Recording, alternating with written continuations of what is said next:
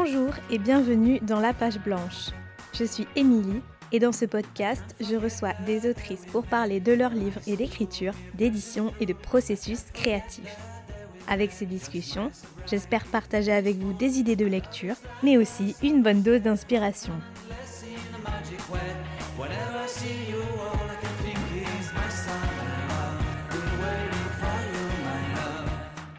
Aujourd'hui, c'est avec joie que je reçois Rachel Arditi qui vient de publier son premier roman, J'ai tout dans ma tête, un magnifique texte qui aborde avec tendresse, humour, mais aussi beaucoup de finesse, les liens qui unissent un père artiste, affaibli par la maladie, et sa fille actrice, désenchantée en partie par son métier. Au croisement de leur trajectoire, pavé de leurs rêves et de leurs fantasmes, il y a le théâtre, l'écriture et la création qui sont aussi au cœur des préoccupations de l'autrice. Quand on vit une vie d'artiste avec son lot de désillusions, qu'est-ce qui fait que l'on s'accroche? Qu'est-ce qui fait que l'on y croit toujours? Dans cet épisode, on parle donc de la vie d'artiste qui s'impose, d'urgence vitale et de cachette, de la manière dont on peut accrocher la fiction à la réalité, et de l'importance du regard au centre de la création littéraire. Portant la puissance de la vie en héritage, Rachel nous dit que la vie que l'on mène à travers ses rêves n'a pas moins de valeur que la vie réelle. J'espère de tout cœur que cet épisode vous plaira. Je n'en dis pas plus et je laisse tout de suite place à ma discussion avec Rachel Arditi. Bonjour Rachel. Bonjour Émilie. Merci beaucoup d'avoir euh, accepté euh, mon invitation dans la page blanche. Je suis très heureuse de vous recevoir aujourd'hui pour qu'on discute de votre euh, premier roman, J'ai tout dans ma tête, qui vient de paraître chez Flammarion. Merci beaucoup de votre invitation, je suis ravie d'être là. Alors, ma première question, c'est très simple, c'est de savoir si le titre J'ai tout dans ma tête, c'était votre titre de départ, votre titre de travail ou pas Absolument pas. C'est le dernier titre euh, qui est arrivé sur ma liste euh, en, relisant les, dernières épreuves. Euh, tout à coup, je, me suis, tombée sur, ce, sur cette phrase et je me suis dit, tiens, ça, ça peut faire titre. Mais c'était pas du tout ça au départ. J'ai eu pendant très longtemps un titre de travail qui était vraiment sans, sans, intérêt. Enfin, moi qui m'a servi un petit peu de euh, qui m'éclairait sur quelque chose. Euh, mais je ne sais pas si, si, si, si c'est euh, si très judicieux de le dire parce que je pense que ça déflore une partie de, du livre si je, le, si je donne mon titre de travail. Mais pendant longtemps, il a été question de Avant l'oubli, bon, qui, qui, était, qui était vraiment très, très peu représentatif de, de tout ce que j'abordais. Je trouve que c'est un titre qui est extrêmement intéressant parce que une fois qu'on a lu le livre, on se rend compte que c'est un titre qui convient à, à, peu près toutes les thématiques qui sont abordées dans, dans, le roman et qui convient aussi aux deux personnages, à savoir la narratrice et son père atteint de la maladie d'Alzheimer. Et, et, je trouve que c'est un, un, très beau titre qui euh, évoque beaucoup de choses sans le dire directement. Et je trouve que c'est même quelque chose qu'on retrouve dans, dans votre écriture et dans votre façon d'aborder ces thèmes-là aussi. Ah, bah, c'est, ça me fait hyper plaisir parce que euh, c'était mon, c'est évidemment le, le souhait. D'abord, effectivement, le, le, livre aborde, enfin, je, pense qu'on va en parler, euh, pas mal de, euh, de, de, sujets, mais qui ont trait effectivement à, à la mémoire, mais aussi aux rêves, aux fantasmes, aux désirs. enfin, des choses qui, qui, qui se passent beaucoup dans la tête, en tout cas. Euh, et, effectivement, euh, euh, le, titre convient à la fois à chacune de ces thématiques et, il est aussi une sorte de synthèse du projet lui-même. Parce que pendant longtemps, j'ai eu ce livre dans ma tête, quoi. Oui, en plus, il y a cette idée aussi peut-être de, l'écriture qui, qui germe et qui mature dans, la tête. Donc il y a vraiment tous ces niveaux de, de lecture euh, qui sont hyper intéressants, d'autant plus que le roman parle aussi euh, d'écriture, donc il y a vraiment euh, voilà cette combinaison d'éléments hyper chouette. Et c'est pour ça que le roman est très dense et très riche. Il y a beaucoup de choses qui sont abordées, comme on, vient de le dire. Il y a donc la maladie d'Alzheimer, il y a cette question à la fois de la mémoire, mais aussi de la relation avec, avec un parent et de comment on peut accompagner un parent dans sa fin de vie. Et tout ça, en fait, ça passe à travers les mots. Tout passe, tout est porté par ce personnage du père qui en fait est très très euh, haut en couleur quelque part mais en fait c'est pas euh, c'est pas je le dis pas de manière euh, ni péjorative ni même cliché. Je trouve que c'est un peu cliché de, dire un personnage est haut en couleur mais ça je le dis à juste titre puisqu'il est peintre. Et il y a vraiment cette idée que la construction de ce personnage passe aussi à travers les, les dialogues qu'il a avec, avec la narratrice et qui en fait même un personnage un peu bah, presque théâtral finalement. Complètement. D'ailleurs, euh, euh, pendant euh, longtemps, en fait, donc quand j'avais tout dans ma tête, quand, quand, quand, je, quand je rendais visite à mon père, vraiment, donc plus de dix ans maintenant qu'il est, qu'il est mort, je, je me disais, c'est quand même cet homme qui qui m'est toujours apparu finalement comme un personnage extrêmement romanesque et depuis l'enfance euh, il faut absolument que j'en fasse quelque chose, il faut que je, le traite comme un personnage. Et, euh, je prenais beaucoup de plaisir avec mes, amis à, parler de lui, à raconter un peu euh, les, conversations qu'on avait. Et, même bien avant d'ailleurs qu'il soit atteint d'Alzheimer et qu'il ait absolument toute sa tête, parce qu'il a toujours été très romanesque en fait. Et, je prenais beaucoup de plaisir à l'imiter aussi parce qu'il a une sorte de, débit mitrailleur comme ça. Il est, je le dis à un moment dans le livre, il, ne parle pas, il écrit tout haut. Et euh, c'est vraiment ça, quoi. Donc c'était une matière assez géniale et déjà très littéraire. Et, euh, j'étais très encouragée par mes copains qui, riaient beaucoup quand je leur parlais de mon père à écrire euh, un spectacle. Au départ, euh, enfin, plein de gens me disaient mais tu devrais en faire un seul en scène, tu devrais faire un spectacle comme l'a fait Cobert, où on comprend très bien euh, comment il s'empare du personnage de sa mère et tout à coup on la voit Claudine sur scène on sait vraiment elle alors que c'est porté par lui euh, et qu'elle est absente et que c'est une sorte de portrait en creux enfin même plus qu'en creux euh, et c'est aussi c'est l'occasion à la fois de, dresser un portrait de lui mais aussi de notre relation enfin tout ce qui finalement apparaît dans le dans le livre là. Et puis quelque chose résistait pendant longtemps. J'ai vraiment essayé d'en faire quelque chose qui aurait été euh, sur scène et ça ça fonctionnait pas et, et je crois que j'ai compris euh, finalement que j'avais besoin euh, de le de le de l'accrocher à une fiction quoi. Je je, je pouvais pas comme ça tout seul, ça m'intéressait pas d'être au plus proche de cette réalité là et pour une raison qui explique également le livre qui est que ce personnage est un personnage de roman et, euh, et il est euh, il est finalement euh, il a été la matière pendant longtemps de d'un rêve littéraire quoi que j'ai nourri et dont je ne me rendais pas forcément compte d'ailleurs que je le nourrissais qui, qui, se fabriquait quoi. Ah, c'est intéressant ce que vous dites parce que en lisant le livre, je m'étais posé la question de savoir comment on partait justement d'une d'une personne réelle pour avoir ce glissement progressif vers euh, un personnage littéraire et comment s'opérer la, bascule entre euh, fiction et réalité, sachant qu'il y a toujours un, frottement entre les deux et que c'est ça aussi qui doit être intéressant à, travailler dans l'écriture.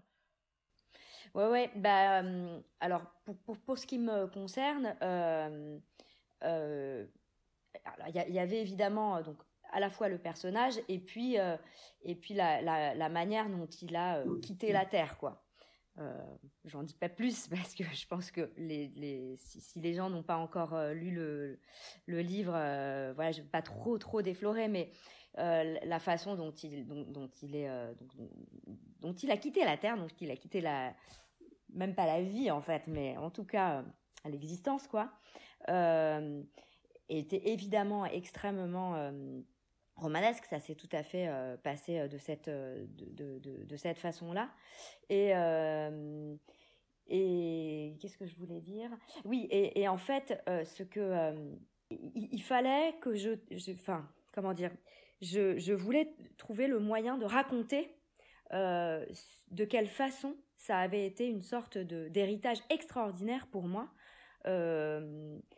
Euh, qu'en fait la mort n'était pas triste. La, mort, enfin, bien sûr que c'est triste, la disparition, la, personne, voilà, on la voit plus jamais, mais en fait, moi, ce dont je me suis rendu compte les, derniers temps de son existence, que j'ai passé, à ses côtés, à l'accompagner, eh ben ça a été, euh, je, me suis rendu compte, euh, je me suis rendu compte qu'en fait le deuil se faisait à ce moment-là, le deuil se faisait de son vivant. Donc je l'intégrais à moi, je l'incorporais euh, à, moi de cette façon-là. Et c'est ça que j'ai que j'ai ensuite voulu raconter. cette espèce d'héritage extraordinaire, cette puissance à la fois de vie, de, de rêve, de, de au fond, euh, la vie qu'on rêve, la vie qu'on mène à travers ses rêves, elle n'a pas moins de valeur que la vie réelle. C'est aussi ça que raconte le livre et que j'avais envie de raconter. Mais pour ça, il fallait que je puisse l'accrocher à quelque chose. Et, euh, voilà, donc j'ai eu cette idée de cette, euh, cette narratrice qui, est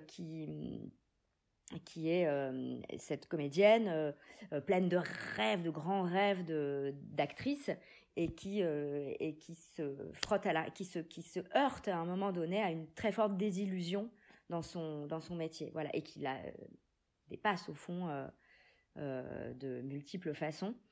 Donc voilà c'était un peu l'idée c'était c'était c'était ça quoi. Oui et du coup on a vraiment ce double parcours ou ce, double cheminement entre les deux personnages, avec d'un côté le père qui euh, est en train de disparaître progressivement, euh, au sens propre comme figuré, euh, mais qui est encore justement plein d'espoir, de, de, rêves, plein de vie, et euh, de l'autre, on a euh, la narratrice qui, euh, elle, fait face à toutes ces désillusions, son désenchantement de, sa, de son existence et qui se pose des questions véritablement existentielles. Et je trouve que les, les deux se croisent comme ça dans, dans, ce motif du, de la vie rêvée ou de, de l'illusion. Et je trouve ça hyper touchant. Et ça rend leur rencontre à chaque fois et leur dialogue encore plus beau. Merci beaucoup. Mais c'était, c'est exactement ça. C'est vraiment un double parcours c'était tout, à fait, euh, euh, pour moi, l'idée était d'aborder une sorte de double deuil, un qui est euh, réel et pourtant qui n'est pas triste, et un autre qui est qui se qui se passe qui se passe sur le, terrain du fantasme, donc de, plutôt sorte de bon cette, cette désillusion que, que, chacun, je pense, connaît à un moment donné dans sa vie, en fait, quel que soit euh, le, le, point d'ancrage de cette désillusion, euh, et qui pourtant, celui-ci est, est, presque plus, plus réel, plus, plus heurtant, plus, euh, plus abîmant que, que l'autre. quoi. C'est ce qu'à un moment donné dit la, la, narratrice, d'ailleurs, elle dit il y a des, des morts qu'on...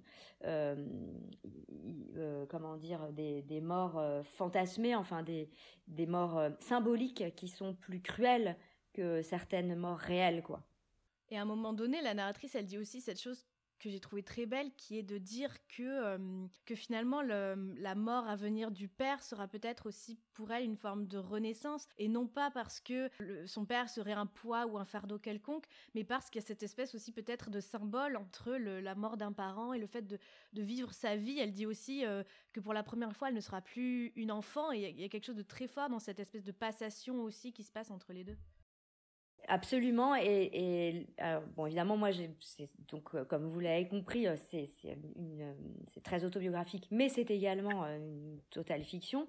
Et pour la petite histoire, enfin qui n'est pas petite du tout, puisqu'elle est quand même aussi, elle préside à, à, ce, à cette chose dont, vous parlez, que, qui est la, naissance que provoque la mort du père. C'est que moi, en fait, quand j'ai perdu mon père, j'étais enceinte de ma fille. Donc pour moi, c'est absolument lié les deux, bien sûr. Et, euh, et quand, quand, je, quand il est mort, je venais de lui dire que j'étais enceinte. Il est mort euh, trois semaines après. Quand, quand je, suis, je suis allée le voir et je lui ai dit, voilà, je, je, je suis enceinte, j'espère que tu vas tenir jusqu'au mois d'août. Et il m'a dit, oh, beaucoup trop compliqué, euh, beaucoup trop loin.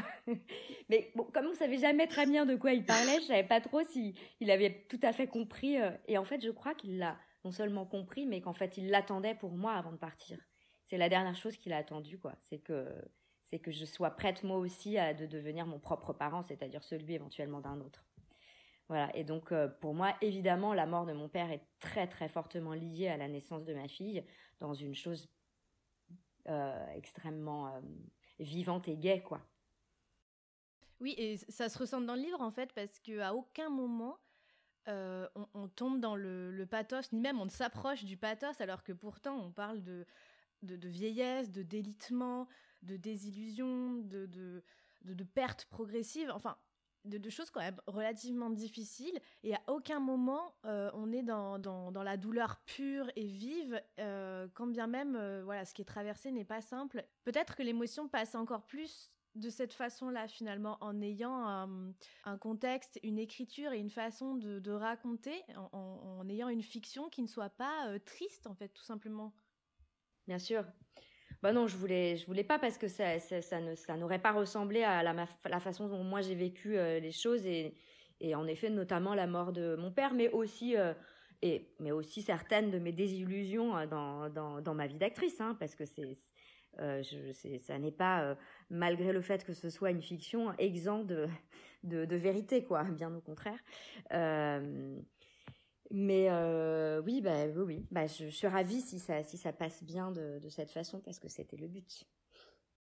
Et effectivement, l'autre grand thème du, du roman, c'est évidemment le théâtre. Et je pense que c'est pas simplement un thème, c'est vraiment euh, euh, à la fois un fil rouge, une, une manière de construire le livre aussi. Enfin, je pense que le, texte est imprégné de, théâtre à bien des niveaux et qu'il faudrait peut-être euh, plus d'un podcast pour, pour en parler, pour évoquer ça dans le détail. Mais donc la narratrice est comédienne et donc on a tout ce rapport à la fois aux coulisses du métier, à, cette question de ce que c'est aussi d'être actrice, qu'est-ce que ça implique, euh, d'où ça vient et pourquoi on, s'accroche à ces choses-là euh, quand ça ne marche pas forcément comme on veut. Donc il y a toutes ces questions euh, qui, sont celles de la narratrice. Et il n'est pas question non plus que du jeu d'acteur, mais aussi d'écriture, puisque la, narratrice va donc être amenée à adapter pour le théâtre un roman encore une fois, à plein de niveaux, on a cette question du théâtre, du jeu de l'acteur, mais aussi de la création littéraire. Bah oui, c'était euh, c'était hmm, bah, moi-même j'ai fait des adaptations quand même pour euh, pour le pour la scène de de deux romans euh, deux romans de Clémentine Beauvais dont l'un est Songe à la douceur qui est lui-même une très libre lecture de de Jeanne Onegin. Donc évidemment, j'avais quelques éléments en tête et en main quoi, si je puis dire. Euh, je suis pas partie du, du roman de Clémentine, même si, si le, sa version de Tatiana été très inspirante, évidemment. Euh, je, je, suis vraiment repartie de Pushkin. J'ai lu euh, cinq fois à nouveau euh, le roman de Pushkin pour, pour voir ce que je pouvais en, en faire. Mais effectivement, je, je, ne voulais pas me cantonner à parler de, de, de théâtre uniquement sur, la, enfin, sur quelque chose de folklorique. Quoi. Je voulais vraiment mmh. entrer beaucoup plus dans, dans des questions qui étaient celles, comme vous dites, de la création euh, puisque c'est parce que c'était aussi tout ça qui m'intéressait et, chez mon père, c'est-à-dire à un moment donné, euh, euh, qu'est-ce qui fait qu'on continue, qu'est-ce qui fait qu'on qu'on y croit toujours, qu'est-ce qui fait que on, on creuse encore euh, et malgré euh, parfois des vies euh, difficiles quand on est artiste quoi. C'est c'est parfois on vit des choses c'est vrai difficiles beaucoup de désillusions. Le quotidien d'un artiste n'est pas quelque chose de facile enfin on le sait. Mais je, je, ça, ça, ne ce qui m'intéressait justement n'était pas que le folklore de ça, même si c'est ça, ses côtés, voilà, amusants et exotiques, et notamment, je pense, la, scène de la fête raconte beaucoup de, une part de, de, ce métier, du quotidien que moi je peux vivre dans, ce métier. Euh, ce qui fait qu'on dépasse ces difficultés-là, ces, ces désillusions. En fait, on ne le choisit pas. Je crois que ça s'impose à nous comme une nécessité absolue. Soit on le fait, soit on meurt en fait. Enfin voilà, je crois qu'il y a quelque chose de cet ordre. Euh, moi, j'ai toujours entendu d'ailleurs mon père dire quand on lui posait, quand des gens lui posaient la question de savoir pourquoi vous êtes devenu peintre, qu'est-ce qui a fait que vous êtes devenu peintre, il dit mais je n'ai pas choisi, enfin je, ça s'est imposé à moi d'une façon euh, absolument primitif, primordial et, c'est vital, enfin voilà. Euh, et il, raconte euh, une chose que finalement je crois que je ne raconte plus dans le livre, euh, mais je je peux le raconter parce que j'aime beaucoup l'histoire. il a, il, il, a pas eu son bac, mais il l'a quand même passé. et il a, à l'épreuve de mathématiques, à l'époque il y avait beaucoup moins d'épreuves, je crois qu'à l'époque, en tout cas à l'épreuve de mathématiques, euh, il, avait deux questions, une de, euh, de cours qu'il a euh, regardé au cas où, pour voir si dans ses souvenirs il pouvait y avoir quelque chose. Évidemment, rien du tout. donc, et comme, au problème, il était absolument impossible de, qu'il, arrive à répondre, il, s'emmerdait pendant, la, pendant l'épreuve et donc il a dessiné ce qu'il avait devant lui, c'est-à-dire les jambes de l'examinateur et il est sorti de là. Bon, lui il a eu zéro pointé, ce qui lui permettait de repasser son bac l'année d'après, ce qu'il n'a évidemment pas fait, puisque c'est lors de cette épreuve-là, donc à 16 ou 17 ans, qu'il il a, compris, il euh, je ne sais pas si c'est moi qui le dis comme ça, euh, ou si c'est lui, euh, mais qu'une nécessité venait de pousser, quoi. Et que, voilà, et en fait, après, il ne s'est plus jamais, plus jamais, jamais arrêté de dessiner, de peindre. Et je crois qu'il y a quelque chose comme ça chez, chez tous les tous les artistes, alors plus plus vrai encore, sans doute, pour les, ceux qui créent quelque chose, les créateurs. Je crois pas que les acteurs soient des créateurs. Les acteurs sont des interprètes. Et c'est ce qui est, ce qui en fait un métier euh, à la fois absolument magnifique parce que c'est un métier, c'est un métier de, de, de, de, magnifiques serviteurs, voilà. Mais c'est un métier de mendiant aussi. C'est vraiment, euh, c'est un métier qui nous, qui, qui met les, acteurs en position d'être, d'être, de, vouloir toujours être follement aimés, de regarder, enfin. Euh, et euh, voilà, c'est on, vit sous le joug du désir des autres. Euh, donc c'est un métier euh, très beau, mais c'est un métier qui est aussi euh, bah, évidemment très cruel parce que quand on n'est pas cet objet de désir, c'est très dur, c'est très dur à vivre.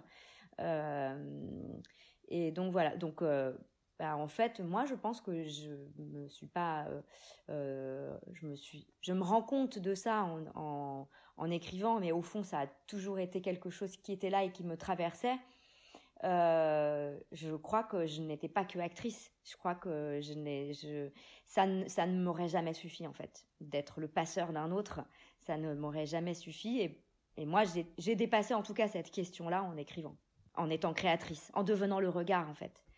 Non plus l'objet du regard, mais celui qui est celle qui regarde euh, la situation, qui s'en empare et qui devient sa propre euh, narratrice. Donc.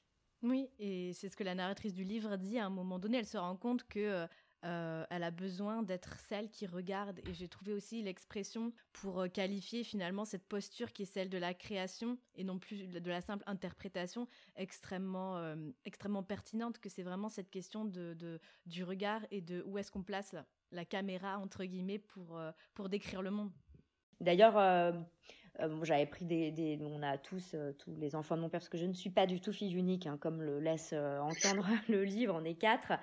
Mais bon, par pudeur, pour les raisons de la fiction, euh, c'est devenu ça. Et on a tous euh, plus ou moins pris des cours de dessin avec mon père. la chose qu'il nous disait toujours, et puis il avait aussi quelques élèves qui venaient à l'atelier quand j'étais petite, toujours, la chose qu'il disait, c'était pour, pour apprendre à dessiner, la première chose qu'il faut faire, c'est apprendre à regarder. Regarde ce que tu, qu'est-ce que tu vois en fait. Et c'est évidemment euh, central dans la création parce que moi je pense que l'art, c'est pas autre chose qu'un regard porté sur le monde, quoi. Est-ce que ce serait pareil pour l'écriture? Est-ce que l'important, c'est d'abord de regarder avant tout, avant de prendre son crayon? Je crois, oui.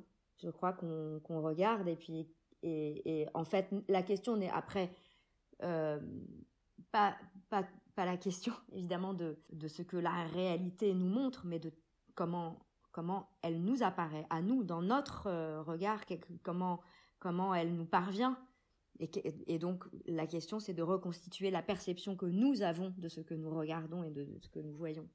Et à un moment donné aussi, la, la, narratrice, elle, euh, elle dit que dire d'un jeu d'actrice qu'il est juste. C'est la pire chose qu'on puisse dire à une actrice justement. Et ça m'a vraiment frappé parce que en le lisant je me suis rendu compte que cette notion de justesse c'est quelque chose que moi-même j'employais régulièrement à propos des livres euh, des autrices que je lis ou même euh, pendant les ateliers d'écriture que je donne. C'est quelque chose qui revient souvent euh, mais que, que moi j'emploie dans une vision pour moi qui est positive. Et donc je trouvais ça intéressant de creuser cette idée de la justesse là et de, de vous demander est-ce que c'est aussi la pire chose qu'on puisse dire à une romancière que ce qu'elle écrit est juste Non, je crois pas. je crois pas parce que moi, par exemple, quand j'ai écrit précisément ce, ce à quoi je me suis attachée, mais tout le temps vraiment comme c'était c'était mon c'était presque une bouée de sauvetage à des moments où j'étais euh, où je me sentais peut-être un peu perdue et tout ça ce que la seule chose qui m'a intéressée tout du long du processus d'écriture c'était euh, est-ce que ce que j'écris, est-ce que les mots là que je suis en train de relire sont conformes, sont justes vis-à-vis de ce que j'ai dans ma tête? Oui, alors c'est bon. Non, alors c'est pas bon. C'est pas, c'est à côté. Ça n'est pas juste. Mais en réalité, c'est vrai que je dis ça pour le jeu d'acteur, mais je le pense pas tout à fait parce que moi, je, crois qu'il y a une, vraie question euh, à cet endroit qui est, qui, serait du même ordre d'ailleurs. Euh, un bon interprète, eh ben, c'est celui qui fait passer le plus justement possible. Euh, mais c'est vrai que euh, c'est insuffisant, disons. C'est trop juste, quoi. Euh, quand on est acteur, on a envie d'être bien plus que juste. On veut être juste, bien sûr. C'est le, c'est, le, c'est la, c'est ce que je dis, la moindre des choses. C'est vraiment le degré zéro, comme dit Barthes, du jeu d'acteur, quoi. C'est, c'est quand même le degré zéro. Si on n'est pas, si on est faux, bah, on peut aller tout de suite se rhabiller en coulisses, quoi. Euh, non, il faut être évidemment euh, juste, il faut qu'on puisse y croire. Donc c'est juste dans ce sens-là. Et ça n'est pas si facile en réalité. Euh, mais c'est insuffisant. Enfin, quand on est acteur, on veut être on veut être le mieux, on veut être le plus, on veut être le, on veut voilà ce qu'elle dit extraordinaire. Et, et, dans certaines circonstances, on peut souhaiter être moins, mais juste c'est trop c'est trop petit quoi. Alors que non, je, pense que c'est pas du tout le, c'est pas ce que je, c'est pas ce que je pense pour l'écriture. En tout cas, là où j'en suis de, de mon, de mon approche euh, de cette pratique, quoi. Et justement, comment est-ce que vous qualifieriez cette approche de l'écriture euh, romanesque qui est la vôtre puisqu'il s'agit de votre premier roman? Et aussi, euh, je m'interrogeais sur la façon dont vous aviez euh, construit votre livre et comment ça se passait pour vous vraiment au moment de l'écriture. Euh, parce que voilà, il est construit de manière assez, assez complexe, il y a plusieurs choses qui s'imbriquent. et donc, forcément, en réfléchissant à, comment tout ça a pu se, mettre en place, ça m'intéressait de savoir voilà, comment s'était passée cette expérience d'écriture-là pour vous. Bah, alors d'abord, euh, je, me suis euh, inscrite dans un atelier d'écriture à la NRF avec euh, Anne Serre. Ça, ça a été absolument capital pour moi. parce que le texte à proprement parler n'est pas tout à fait né là-bas, encore que si, il y a des choses que j'ai écrites en atelier, il y a certains, passages qui, qui ont été, que j'avais commencé là-bas, mais, mais en atelier, je, je ne savais pas très bien pourquoi j'y allais. J'y allais parce que j'avais, j'ai ressenti à un moment donné dans ma vie une nécessité absolue de d'écrire. Voilà ce qu'on disait tout à l'heure, c'est un truc vraiment vital. Euh, et que si je le faisais pas, j'allais mourir. Donc je me suis mise à refuser absolument tous les projets qu'on m'a proposés comme actrice. Et j'ai, euh, je me suis inscrite à cet atelier. Et un jour, euh, j'ai écrit euh, quelque chose. Et puis je l'ai lu en, atelier. Et ça a été euh, une euh, vraiment une épiphanie quoi. Enfin il y a eu quelque chose de, de cet ordre. Je, tremblais de tous mes membres. J'ai senti que c'était pour moi la bonne la, juste place. Donc ça a commencé voilà déjà le, disons le démarrage du processus. Même si je pense que depuis longtemps au fond je ne m'en rendais pas vraiment compte j'écris euh, et ben il y a eu quand même ce, déclencheur très euh, euh, concret qui a été cet atelier avec Anne Serre que je, ne remercierai jamais assez voilà et que j'adore par ailleurs qui est une merveilleuse écrivaine et puis, alors après, euh, eh ben, il y a eu une chose qui, m'a, qui a été une très très grande chance dans mon existence, ça a été le Covid et le confinement. Voilà, parce qu'en fait, on ne se donne pas, on ne prend pas ce temps qui est absolument nécessaire à, pour moi en tout cas, je ça m'a été nécessaire. Enfin, je, je crois que j'ai besoin de ça, d'une sorte de, de, silence, de temps vide, suspendu, de, de, de retrait euh, ce qu'elle dit euh, à un moment donné, la narratrice, euh, à propos de Tatiana, elle aime le, silence la nuit, elle aime la cachette. Voilà, je crois que quand on écrit, on a absolument besoin d'être dans une cachette.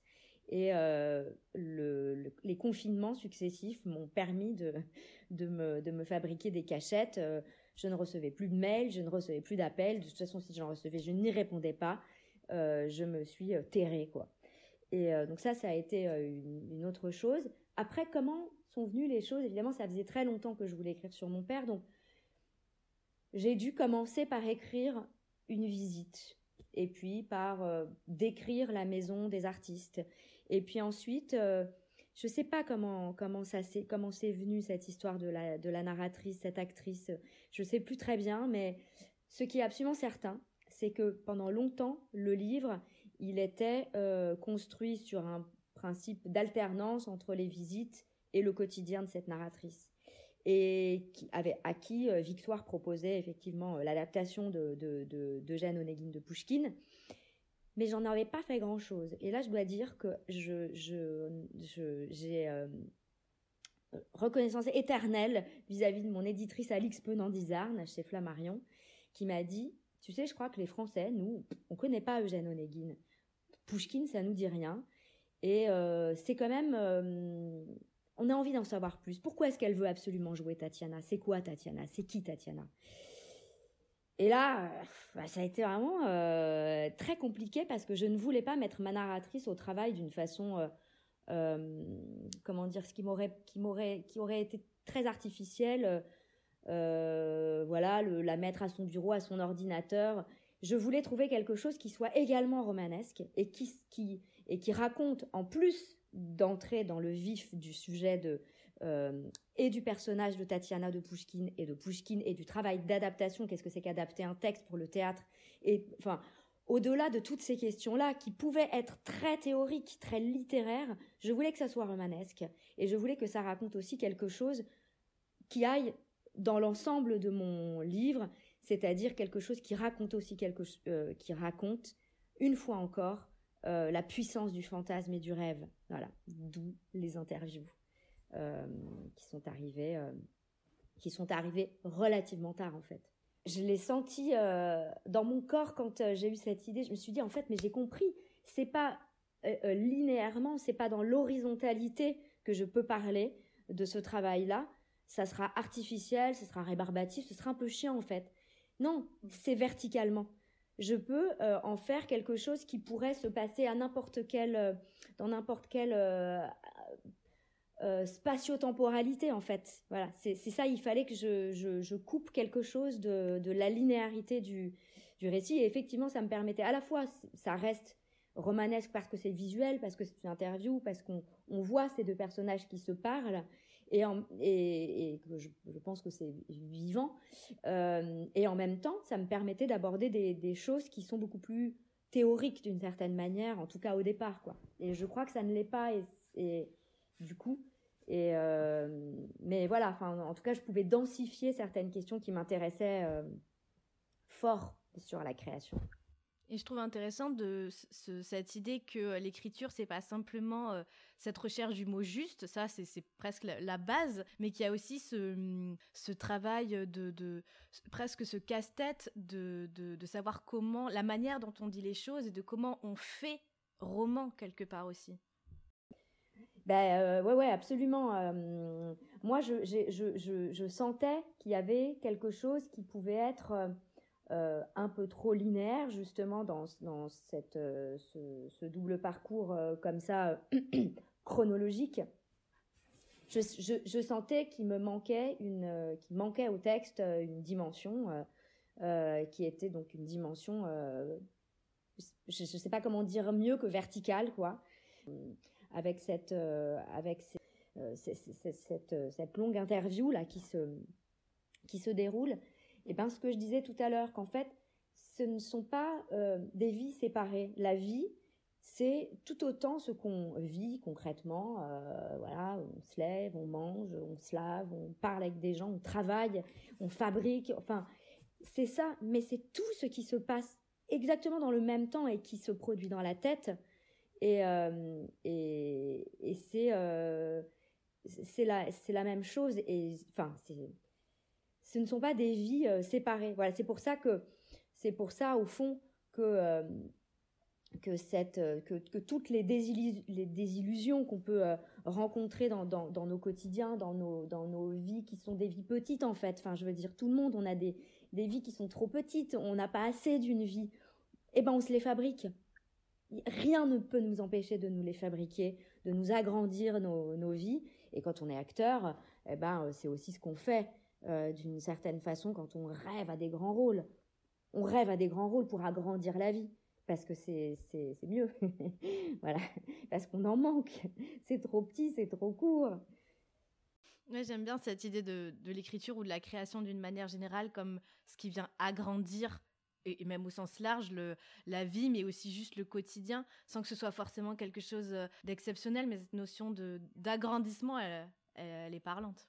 Et est-ce que à l'heure actuelle, vous, vous avez encore euh, du temps pour écrire dans, dans votre quotidien, justement? Est-ce que vous avez encore des, des cachettes? Pour écrire ou est-ce que au contraire l'écriture c'est quelque chose euh, qui reste pour le coup encore euh, dans votre tête dans ces moments-là? Parce que c'est différent d'écrire justement dans des périodes ou de confinement ou de, de, de, plat, on va dire, euh, au, niveau, au niveau professionnel. Parce que parfois on dit qu'il faut du temps pour écrire, voilà, que ça, prend du temps, mais du temps on n'en a pas toujours. Donc comment est-ce que vous faites? Alors bah moi c'est très clair. Euh, en fait, depuis que j'ai, enfin, maintenant que j'ai que j'ai goûté à ça, euh, je vais lui faire la place dans ma vie à l'écriture. Euh, c'est absolument certain. Bon, là, j'étais engagée sur des choses et j'en suis ravie. Et donc, je suis effectivement beaucoup, beaucoup au théâtre toute cette année, enfin, jusqu'au mois de, mai. mais d'abord, j'ai quand même, je garde fortement un pied dans, l'écriture puisque là, je suis en création d'une pièce que j'ai coécrite avec euh, une metteuse en scène euh, et Annie qui s'appelle Justine Heyman, qu'elle met en scène et dans laquelle je joue. Donc euh, on est toujours en train de, retravailler un petit peu le, texte. dès qu'on répète, on change des trucs. Voilà. Donc, ça, n'a pas du tout disparu de mon quotidien, même d'actrice. Et puis, et puis parce que j'ai d'autres projets aussi, notamment d'adaptation pour, pour, pour le théâtre. mais, mais là, après ma tournée, je vais me trouver ma cachette. Je vais me recréer ma cachette. Parce que j'ai des, projets, ouais, j'ai le projet d'un nouveau euh, livre qui est déjà entamé d'ailleurs euh, pas mal. Donc, euh, ouais, j'ai hâte là. Mais au quotidien, j'y pense. J'y pense, je note beaucoup de choses, je, note des tas d'idées. Et c'est même très c'est même assez jubilatoire quoi. Il y a des moments où ça me ça me démange d'aller à mon ordinateur et de dire euh, et de dire euh, merde et fuck à tout. Non non non je ne suis plus là je, c'est fini je veux rien. J'écris et euh, et bon je peux pas le faire parce que je, suis engagée mais du coup tout ce que je note est, est très précieux et, et me et me tient jusqu'à jusqu'au moment où je veux oui, où je vais enfin pouvoir euh, lâcher la bride, quoi. Euh, j'en arrive déjà à ma dernière question, malheureusement. C'est de savoir s'il vous arrive parfois d'être confronté euh, à la page blanche, que ce soit une page blanche temporaire où tout est bloqué, rien ne vient, ou une page blanche plus longue sur des semaines ou des mois où voilà la création se tarit. Est-ce que vous êtes déjà confronté à cette page blanche? Bien sûr. Et alors à, ce sujet, deux choses. Euh, la première fois que ça m'est arrivé, euh, euh, ben je, n'avais donc pas encore terminé mon manuscrit. J'étais très très malheureuse parce que vraiment, je me sentais. alors, la page blanche, je ne saurais pas. Si, la page blanche, c'est encore pour moi autre chose qu'un tarissement. Mais et j'étais plutôt, j'étais plutôt arrivée au bout de quelque chose où je me sentais sèche. Et, euh, et j'ai euh, appelé Anne Serre, mon sésame. Je, lui ai dit, voilà, je suis très malheureuse parce que j'arrive plus à avancer. Et elle m'a dit, écoute, c'est les vacances d'été. Laisse ton texte en vacances et lis. lis beaucoup, beaucoup, beaucoup, beaucoup, beaucoup, peut-être que quelque chose va se redéclencher, peut-être une phrase, et c'est exactement ce qui s'est produit. J'ai arrêté, j'ai arrêté euh, euh, de, chercher à écrire absolument, de chercher à produire de la matière absolument. J'ai laissé mon texte en vacances, je suis partie moi-même en vacances, et j'ai lu, je sais pas, 15 romans pendant l'été, et en rentrant, tout à coup, quelque chose s'est redéclenché. Euh, donc ça, c'est un conseil euh, précieux euh, qui m'a été donné et que voilà. et pour ce qui concerne la page blanche, c'est assez marrant parce que j'ai retrouvé dans un carnet qui doit dater d'à peu près 10 ans des notes comme ça sur l'écriture, alors même que j'écrivais pas encore et que j'avais j'avais pas l'idée une seule seconde que je pourrais un jour écrire un, un livre. idée pour contrer la page blanche, une interview imaginaire Point d'interrogation. Voilà. Et je pense que c'est pas mal. C'est pas mal du tout même. Et je l'ai retrouvé euh, dix ans plus tard, là, euh, il y a quelques mois, euh, alors que j'avais rendu mes, mes, épreuves, quoi. C'est rigolo. Bah, merci beaucoup, Rachel. merci beaucoup pour cette discussion passionnante. Et, et voilà, je, je, conseille à tout le monde de lire J'ai tout dans ma tête, qui est vraiment une, une beauté. Enfin, il faut le lire. Euh, on peut résumer comme ça. Il faut le lire. Merci à vous. Merci beaucoup, Émilie.